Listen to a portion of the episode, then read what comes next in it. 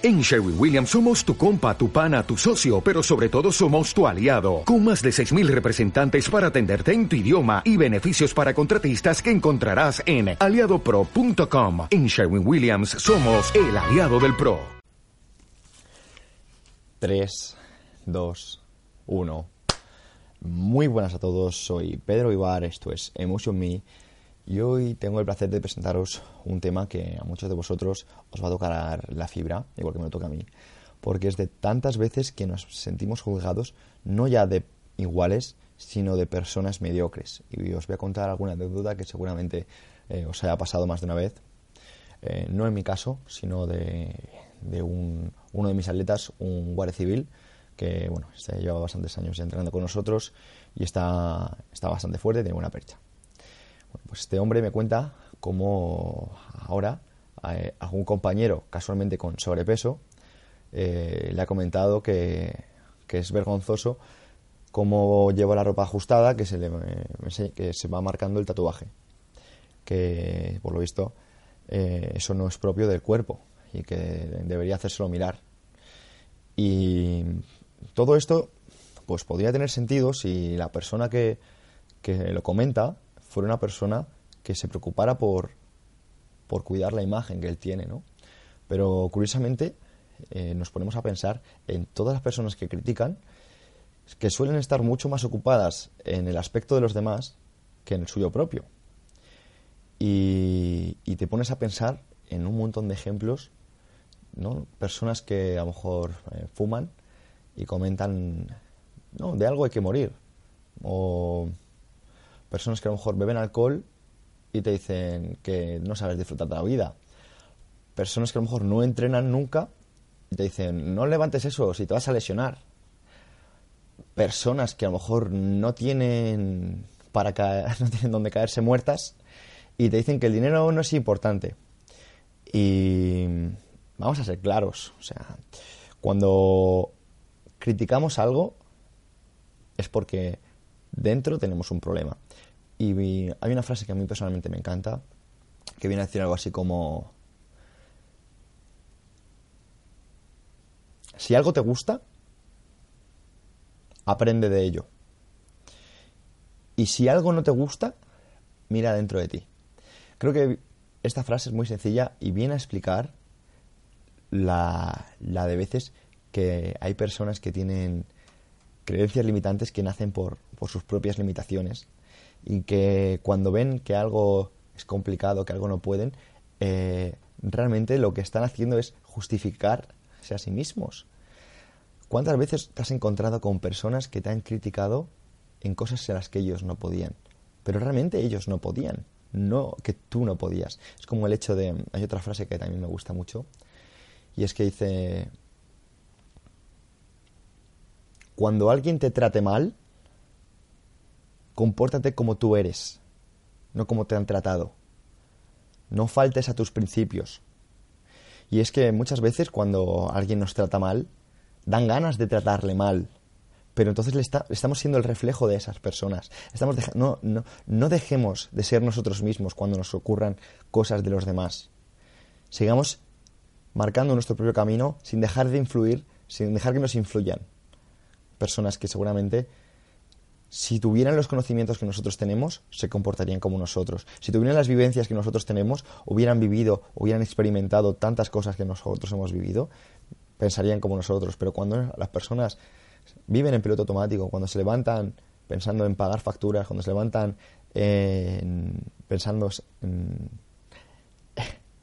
en, que la vida dura para siempre, pues no podemos juzgar a ese tipo de personas. Hay una frase de Dalai Lama que, mola mucho, y viene a decir algo así como,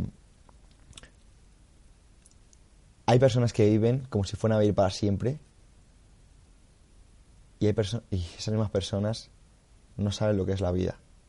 Y es, es, muy buena, os voy a contar una historia de, de un padre con su hija, una, historia sobre zanahorias, huevo y café, que seguramente os haga pensar tanto como a mí. Espero que, os, que os guste.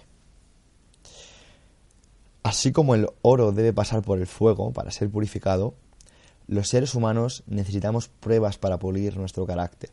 Lo más importante es cómo reaccionamos frente a ellas. Una hija se quejaba con su padre acerca de la vida.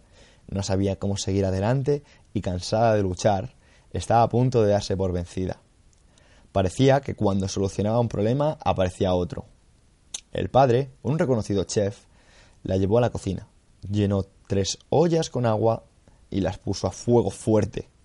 Cuando el líquido estaba hirviendo, echó zanahorias en la primera olla y un par de huevos en la segunda y unos granos de café en la tercera olla.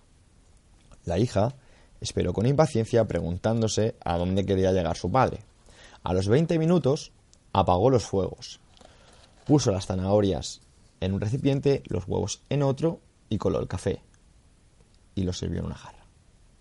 Mirando a su hija le preguntó, Querida, ¿qué ves? Zanahorias, huevos y café. Fue la respuesta. Le pidió que tocara las zanahorias. Estaban blandas. Luego le dijo que rompiera un huevo. Estaba duro. Por último, le pidió que probara el café. Ella sonrió mientras disfrutaba del rico aroma de la bebida. Humildemente, la joven preguntó, ¿Qué significa esto, papá? Estos tres elementos, explicó él, se han enfrentado a la misma adversidad. El agua hirviendo, y cada uno, ha reaccionado en forma diferente. La zanahoria, fuerte y dura, se tornó débil, fácil de deshacer. El huevo era frágil, la cáscara fina protegía su interior líquido, que después de estar en el agua hirviendo se endureció. Los granos de café transformaron al agua, convirtiéndola en la rica bebida que reconforta y calienta. ¿Qué eres tú? le preguntó el cocinero a, su hija. Cuando la adversidad llama a tu puerta, ¿eres zanahoria, huevo o grano de café? Y usted, amigo, es como una zanahoria que parece fuerte pero se vuelve débil cuando la adversidad le toca. Es como un huevo cuyo corazón maleable se endurece ante las penurias. O como un grano de café que cambia al agua hirviente, al elemento que le causa dolor. El que es como un grano de café reacciona mejor cuando las cosas se ponen peor. Y aquí es cuando te pregunto a ti que estás escuchando esto, ¿qué eres? Muchas veces vas a recibir críticas de personas que no valen nada. Personas que te van a criticar, pero te van a criticar básicamente porque ellas no lo valen, ellas no son nada. Son personas blandas con un carácter débil que van a hacer lo más fácil, que es hablar, que es señalar. Lo difícil es mojarse el culo, lo difícil es pasar frío y entrenar, lo difícil es sudar y pasar hambre, lo difícil es madrugar y hacer cosas que el resto de las personas no quieren hacer. Pero aquí estamos para recordarte que tú eres distinto, que tú estás aquí escuchando esto y otras personas no. Otras personas están eligiendo el camino cómodo. Así que simplemente el último consejo que te voy a dar es, si alguien te va a criticar, asegúrate de que viene con la intención de ayudar. No pasa nada porque te critiquen, siempre y cuando el que te ayude lleve una pala para acabar contigo. Pero si te van a criticar diciendo que mal cavas, asegúrate de que vengan con una pala. Y bueno, dicho esto, muchísimas gracias otra vez por estar aquí conmigo. Sabes que aprecio muchísimo que me escuches, que compartas y bueno, si queréis algún tema en concreto, estoy encantado. Sabes que estos temas me, me motivan mucho, pero estoy abierto a cualquier cosa. Un saludo y nos escuchamos.